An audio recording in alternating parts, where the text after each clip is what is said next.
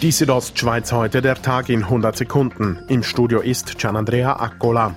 Die Pädagogische Hochschule Graubünden ist von der ETH in Zürich für außergewöhnliche Leistungen im Unterricht der MINT-Fächer ausgezeichnet worden. Die Schule wird unter anderem für ihr langjähriges Engagement in der Entwicklung des Informatikunterrichts gelobt.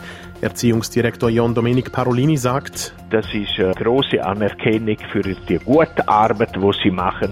Nachdem das Bündner Verwaltungsgericht im Dezember die Beschwerden der Projektgegner gegen das Projekt Serletta Süd in St. Moritz abgelehnt hatte, zieht einer der Gegner das Urteil nun weiter ans Bundesgericht.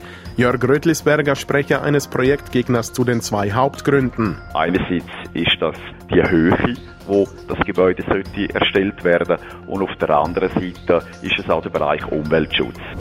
Heute Nachmittag haben schweizweit die alljährlichen Sirenentests stattgefunden. Von halb zwei bis zwei Uhr wurde die allgemeine Sirene getestet. Wie in einem Ernstfall darauf zu reagieren ist, erklärt Martin Bühler vom Kantonalen Amt für Militär- und Zivilschutz. Radio hören. Es gibt auch noch das Alert Swiss App. Dort findet man noch mehr Informationen. Die Nachbarschaft würde informieren und dann die Anordnungen der Behörden befolgen. Zudem wurde auch schweizweit der Wasseralarm getestet. In einem Ernstfall gibt es dort folgende Anweisung, die zu beachten ist. Beim direkten Ertönen vom Wasseralarm gemäß den Fluchttreffpunkten, wo die Gemeinden haben und wo man auch findet, sich irgendwo in die Höhe begehen an einen sicheren Ort.